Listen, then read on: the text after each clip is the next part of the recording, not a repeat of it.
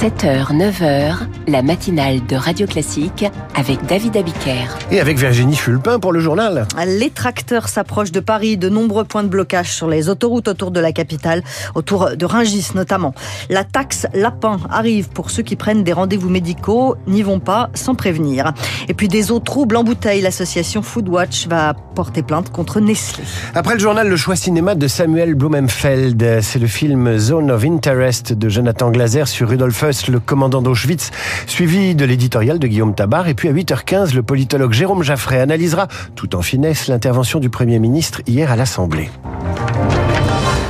Les agriculteurs continuent d'avancer vers Paris. Il va leur falloir un peu plus que le discours de Gabriel Attal pour lever le camp.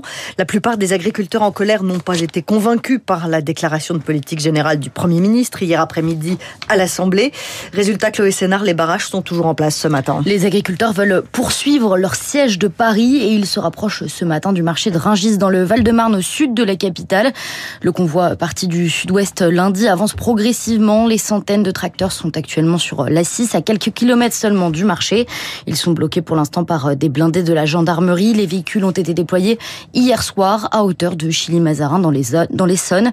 Et la mobilisation se poursuit également ailleurs en France. Les agriculteurs veulent empêcher l'accès à Lyon. Des tracteurs se sont installés sur l'A89 qui relie Lyon à Clermont-Ferrand. Des exploitants répondent aussi à l'appel hier soir de la Confédération paysanne pour bloquer les centrales d'achat. Des opérations de filtrage des camions étrangers sont par exemple prévues à Toulouse et Avignon. Merci Chloé. Vous parliez de la Confédération paysanne. Elle sera reçue ce matin à Matignon. Hier soir, c'était la FNSEA. Les tractations continuent donc entre les représentants des agriculteurs et le gouvernement. Le ministre de l'Agriculture, Marc Fesneau, sera lui à Bruxelles aujourd'hui devant la Commission européenne. C'est dans ce contexte tendu que se terminent aujourd'hui les négociations commerciales entre supermarchés et industriels. Le gouvernement met la pression pour que soient respectées les lois EGalim visant à protéger le revenu des agriculteurs. Déverrouiller, débureaucratiser, désmicardiser la politique de Gabriel Attal en trois mots. Le Premier ministre a déroulé son programme gouvernemental hier à l'Assemblée. Et c'est là qu'on a découvert la taxe lapin. Oui, la taxe lapin, c'est ce que vont payer ceux qui prennent un rendez-vous médical, n'y vont pas et ne préviennent pas. Et ça fait du monde. 6% des consultations ne sont pas honorées.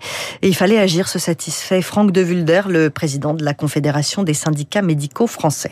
Ceux qui le plus euh, sont responsables finalement de ces rendez-vous non honorés, il s'agit avant tout de gens plus jeunes et de gens qui n'ont pas de médecin traitant finalement, qui ont un besoin de santé ponctuel. Et si la solution doit être de sensibiliser au porte-monnaie les patients, pourquoi pas? Peut-être par un moindre remboursement de ces prochaines factures de soins. Voilà une solution technique qui pourrait être mise en œuvre, même si ce n'est pas l'unique solution. Il y a des moyens de rappel automatique, de confirmer son rendez-vous. Ça fait des mois et des mois, pour pas dire des années, que nous plaidons pour mettre en exergue ce problème majeur. Ça va pas résoudre tout seul tous les problèmes de santé. Mais entre 28 et 50 millions de consultations non honorées, alors qu'on trouve plus de médecins, ça peut pas durer ainsi. La taxe lapin, c'est quand même étonnant que ça n'arrive qu'aujourd'hui. 493 voix pour, 30 contre. Les députés adoptent en première lecture l'inscription dans la Constitution d'une liberté garantie pour les femmes d'avoir recours à l'IVG. C'est une première étape. Les sénateurs doivent aussi se prononcer.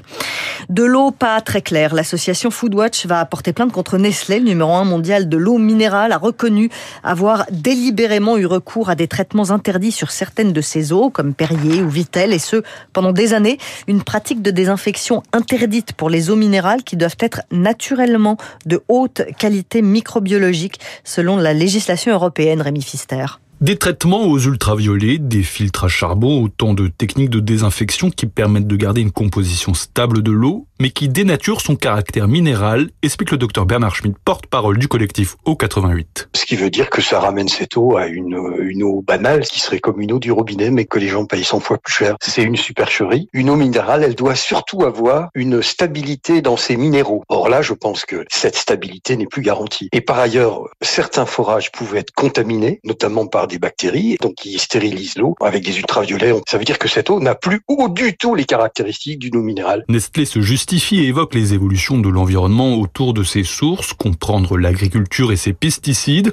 Pour l'hydrologue Didier Mallet, Nestlé ne doit pas être un cas isolé. En réalité, rares sont les eaux françaises encore minérales. À part des zones de montagne, où là, euh, c'est des fois du pastoralisme, hein, c'est pas de l'élevage intensif. Donc là, on peut avoir des eaux encore d'une qualité quand même euh, relativement euh, correcte. Il y a des zones nappes profondes, les pesticides, enfin tout un tas de molécules, elles mettent beaucoup, beaucoup de temps à descendre. Mais après, dès qu'on tombe dans les eaux superficielles, les nappes, ce qu'on appelle les nappes superficielles, bon là, faut plus faire d'illusions. Il n'y a, plus aucune nappe qui n'est pas polluée. Quoi. Lorsque Nestlé a dû se mettre en conformité avec la législation européenne il y a trois ans, la moitié des forages de la marque Epar ont dû fermer pour instabilité des minéraux, avec donc une production de bouteilles divisée par deux. Ah, Rémi Fister pour Radio Classique. Merci Virginie. Je vous donne rendez-vous demain sans faute pour d'autres infos. Sinon, vous ferez l'objet d'une taxe lapin, bien sûr.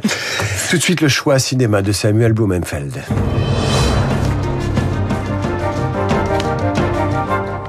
Zone d'intérêt, un des films les plus attendus de ce début d'année 2024, sélectionné à Cannes l'année dernière avec un sujet lourd puisqu'il raconte la vie tranquille d'une famille allemande qui habite une maison de fonction adjacente au camp d'Auschwitz et pour cause, elle est habitée par Rudolf Heuss qui fut le commandant du camp et fit toute sa carrière dans l'administration concentrationnaire. Samuel, c'est un film non pas hors champ mais hors camp. Absolument, hors camp. Alors en fait, si peu hors camp puisqu'en fait le film prend place de l'autre côté du mur. C'est-à-dire exactement de l'autre côté du mur, le mur attenant, d'un côté, il y a Auschwitz, il y a le camp de, le camp de concentration et d'extermination, et de l'autre, une maison, une petite maison, à la campagne. avec un jardin de rêve et une piscine pour les enfants. Et exactement, une petite maison à la campagne où réside Rudolf Heuss, son épouse et ses enfants. Alors, euh, comment rendre euh, l'horreur d'Auschwitz sans montrer le camp et en montrant cette euh, cette maison de fonction idyllique où on a un fonctionnaire de l'État nazi tout à fait modèle qui n'aspire qu'à une chose, c'est à rester en fonction. Il adore son job. Absolument. Il y a un drame potentiel pour Rudolf Heuss qui est mis en scène dans le film. Ce drame potentiel qui est en tout à fait en respect avec la réalité historique, c'est que Rudolf Heuss devait être transféré durant l'été 43 à Berlin. Euh, appelé à de plus hautes fonctions. Mais c'était un drame pour Rudolf Heuss parce qu'il était si bien à Auschwitz. Il y avait une mission à mener. Et donc cette mission, il, il, il souhaitait la mener jusqu'au bout. Et surtout, Auschwitz, c'est très beau il n'y a pas seulement que ce camp d'extermination, il y a une campagne magnifique. Et Rudolf Heuss et son épouse adoraient la nature. Et cette nature, ils ne voulaient surtout pas la quitter. Alors, il y a quelque chose de très important dans le film, c'est la bande-son. Absolument. Bien évidemment, lorsqu'on parle de l'autre côté du mur, on se dit, mais comment va-t-on représenter ce processus d'extermination? Or, c'est le défi extrêmement réussi du film. C'est-à-dire qu'en fait, bien évidemment, nous ne voyons pas les chambres à gaz, nous ne voyons pas les prisonniers et les déportés.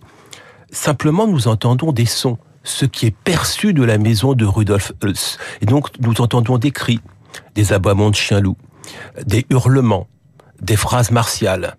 Et nous sommes, nous spectateurs, laissés à notre imagination pour deviner ce qui se passe derrière cela. Il a utilisé les artifices du film d'horreur. Alors avec qui va-t-on voir ce film, oh, Samuel? On y va bien évidemment avec un étudiant en histoire, et puis on y va surtout avec toute cinéphile passionné par la représentation de la Shoah au cinéma, parce que d'évidence, après le Shoah de Claude Lanzmann, d'ailleurs actuellement diffusé sur France Télévisions, eh bien, nous avons avec la zone d'intérêt une des grandes bornes de l'histoire de la Shoah au cinéma.